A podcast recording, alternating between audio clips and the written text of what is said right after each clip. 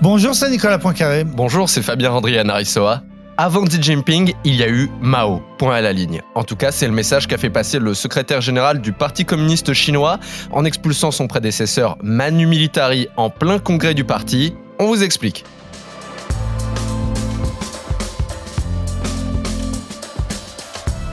Xi Jinping n'a jamais été si puissant. Le voilà reconduit pour 5 ans comme secrétaire général du Parti communiste chinois. C'est son troisième mandat et on voit mal ce qui pourrait l'empêcher d'aller encore plus loin. Trois bonnes raisons d'écouter ce podcast avec Nicolas. Alors on va voir ce que représente cet ancien président Hu Jintao qui s'est fait sortir du Congrès, donc Manu Militari. Pourquoi Xi Jinping est désormais aussi puissant à la tête du pays le, le plus peuplé du monde? Et puis on va vous raconter aussi d'où vient Xi Jinping. Vous verrez qu'il vient de loin, il a connu les grandes purges des années 60. Expliquez-nous le monde, Un podcast RMC. Nicolas Poincaré, Fabien Randrian Aressoa.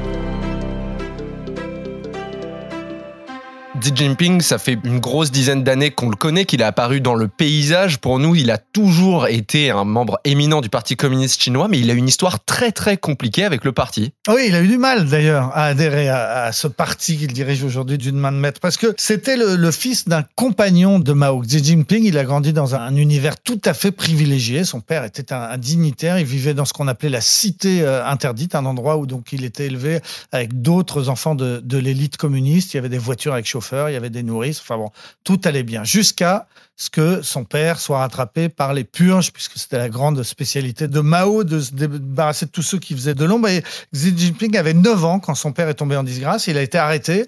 Il a dû faire son autocritique. Ça a été tout à fait euh, humiliant. Et Xi Jinping, gamin, on lui a demandé de témoigner contre son père, ce qui était la, la grande spécialité de l'époque. Et puis quelques années plus tard, alors qu'il était encore, euh, il avait 15-16 ans à peine, Xi Jinping lui-même a été accusé d'être un ennemi du peuple et euh, sa propre mère à ce moment-là a dû témoigner contre son fils. Et donc à 15 ans, eh ben il s'est retrouvé euh, poursuivi. Il a été envoyé se faire rééduquer à la campagne. C'était euh, ce qu'on appelait la révolution culturelle. Tous les intellos, tous les étudiants, tous ceux qui portaient des lunettes étaient comme ça envoyés travailler dans les rizières. Et il y restait six ans. Pendant six ans, il a travaillé donc dans les rizières dans des conditions vraiment difficiles. Et il a connu la faim, la misère. Et on raconte que même à une époque, il dormait dans une grotte euh, dans de la, glaise, enfin des conditions de vie absolument épouvantables. Au bout de six ans, c'était un peu la fin de la révolution culturelle. Les étudiants, les gens comme lui ont été autorisés à rentrer à Pékin. Il est rentré. Il a donc demandé à adhérer euh, au Parti communiste parce qu'il savait bien que c'était la seule façon de faire carrière. Une fois, deux fois, trois fois, cinq fois, dix fois, onze fois, sa candidature a été refusée. Puis finalement, la, douzième a été la bonne. Et puis ensuite, bon bah, on connaît la suite. Il a gravi tous les échelons euh, jusqu'au sommet, jusqu'à devenir effectivement aujourd'hui le maître incontesté de ce pays. Il a été réélu donc la semaine dernière à la tête du parti et en mars prochain, il y aura des présidentielles. C'est lui qui a modifié la constitution pour avoir le droit de se présenter une troisième fois. Jusqu'à là, on avait le droit qu'à deux. Là, il a le droit de se représenter pour un nouveau mandat de cinq ans. Il va être élu, ça ne fait aucun doute. Et donc, beaucoup en, Chine pensent qu'ensuite, ben, il sera président à vie. Tu le disais, Xi Jinping, il a monté les échelons les uns après les autres. Et là, à l'occasion de ce 20e congrès du Parti communiste chinois, il en a encore profité pour étendre son pouvoir. Oui, parce que c'est un congrès qui euh, réunit 2500 euh, dignitaires du parti, presque tous des hommes. hein. Quand on regarde les images, c'est impressionnant. Il y a très très peu de femmes. Puis euh, ces 2500 en élisent parmi eux euh, 250 qui vont faire un, un congrès dans le congrès. Enfin bon, et puis et puis il y a un groupe de 30 et puis à l'arrivée il y a un groupe de 7 et ce sont ces 7 là qui sont les vrais euh, dirigeants. Et à l'occasion de ce congrès, eh bien Xi Jinping a euh, écarté certains qui n'étaient pas tout à fait ses fidèles pour mettre à la place des hommes qui lui sont encore plus fidèles. Donc effectivement, congrès après congrès, euh, année après année, il, renforce sa, sa mainmise hein, sur le parti et donc sur le pays. En 2018, il avait déjà fait inscrire dans la charte du Parti communiste l'enseignement de sa pensée, au même titre que la pensée de Mao. Concrètement, bah, ça veut dire que la pensée de Xi Jinping doit être enseignée à l'école, à l'université, puis dans les prisons aussi, hein, dans les camps de travail aussi, on enseigne donc la pensée officielle de Xi Jinping. Et puis il a encore fait un, un pas qui va plus loin dans le sens de ce culte de la personnalité, puisqu'il a fait adopter une motion à l'unanimité qui dit que les statuts du parti sont modifiés pour obliger tous les membres à défendre les positions de Xi Jinping. Ça veut dire que jusqu'à présent, il était interdit de le critiquer, critiquer le président. Désormais, il est obligatoire de le défendre. C'est quand même assez particulier. Voilà, on doit défendre sa position sur le rôle du Parti communiste et sa position, c'est celle-ci, c'est que le parti dirige tout. Voilà, ça c'est la pensée. Le parti dirige tout. Il dirige le gouvernement, la société civile, il dirige l'Est et l'Ouest, le Nord et le Sud.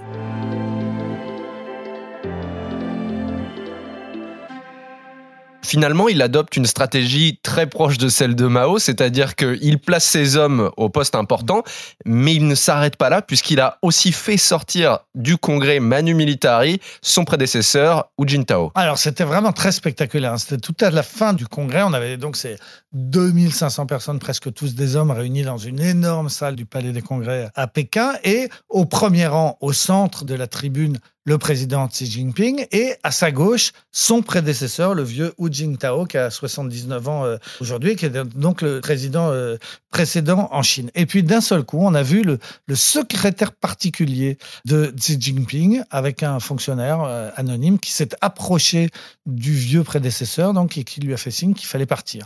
Et Hu Jintao avait l'air de ne pas comprendre pourquoi et de ne pas avoir du tout envie de partir. Donc les images ont duré assez longtemps. Il résistait, il a essayé d'attraper un dossier. Sur le bureau du président. Le président l'a empêché de prendre le dossier. Il a cherché du soutien, du regard auprès de Xi Jinping et d'autres autour. Et puis tout le monde regardait ses chaussures. Et puis finalement, bah, il a été obligé de se lever.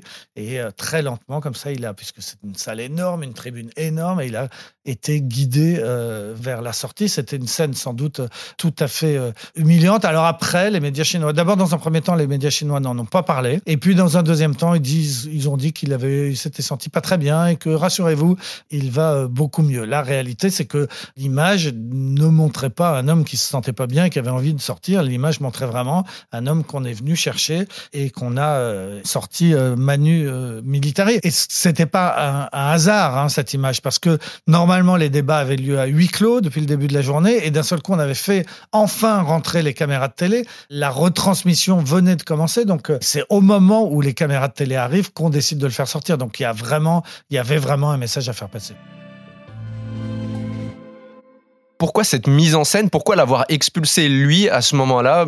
Pourquoi l'avoir désavoué devant toute la terre entière? Bah, c'était encore une façon donc d'asseoir son pouvoir pour euh, Xi Jinping parce que en réalité Hu Jintao il a donc presque 80 ans, il représente plus grand chose, il fait partie d'un petit club informel qu'on appelle un peu les anciens qui ne sont pas tout à fait aux ordres de Xi Jinping pour la bonne raison qu'ils ont leur carrière derrière eux, ils ont plus grand chose à prouver donc ils sont pas tout à fait contrôlables mais ils sont pas très dangereux non plus, il faut le bien dire. Mais Hu Jintao, c'est le symbole de la période qui a précédé donc la présidence actuelle, une période où l'économie euh, chinoise avait continué à s'ouvrir aux capitalistes. C'est Deng Xiaoping le premier hein, qui avait réformé un peu l'économie chinoise, mais Hu Jintao avait, avait continué à, s'ouvrir et on avait vu arriver les premiers milliardaires, beaucoup de milliardaires, hein, des Chinois qui s'enrichissaient considérablement. Tout ça était un peu nouveau. Et d'ailleurs, à la fin de son mandat, il y, avait eu quelques scandales financiers, un apparatchik important qui avait été euh, écarté. Et alors, dans son discours d'ouverture à, ce 20e congrès, Xi Jinping avait euh, dénoncé cette période, la période euh, qui avait précédé sa présidence,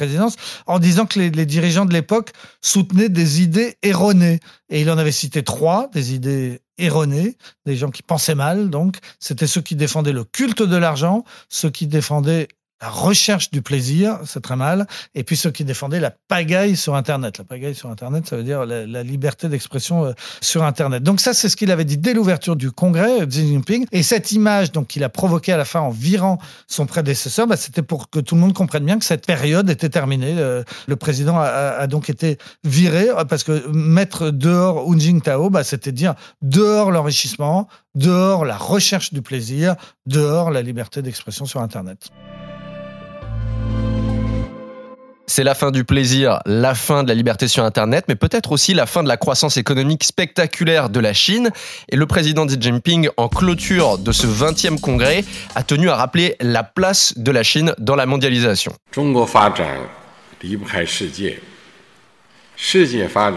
La Chine ne peut se développer sans le monde et le monde a également besoin de la Chine. Après plus de 40 ans d'efforts inlassables en faveur de la réforme et de l'ouverture, nous avons créé deux miracles, un développement économique rapide et une stabilité sociale à long terme.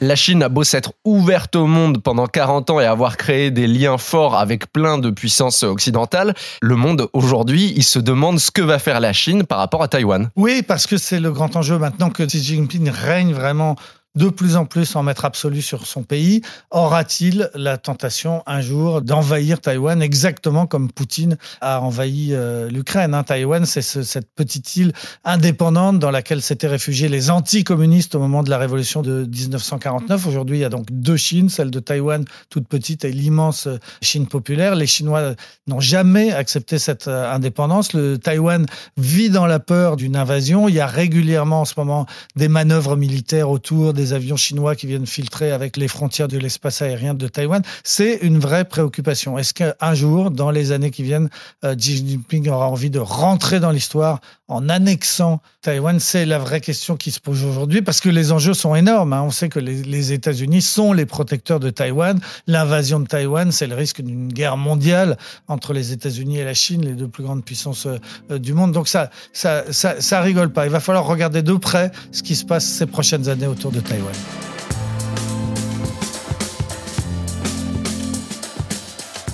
C'est la fin de ce nouvel épisode d'Expliquez-nous le monde. Merci à vous de l'avoir suivi. Si ce podcast vous a plu, abonnez-vous. Nous sommes sur toutes les plateformes de streaming, sur le site et l'application RMC. Parlez-en autour de vous. Prenez soin de vous. À la semaine prochaine. À la semaine prochaine, Fabien. Retrouvez Nicolas Poincaré dans Apolline Matin. Tous les jours à 6h20 et 7h50 sur RMC.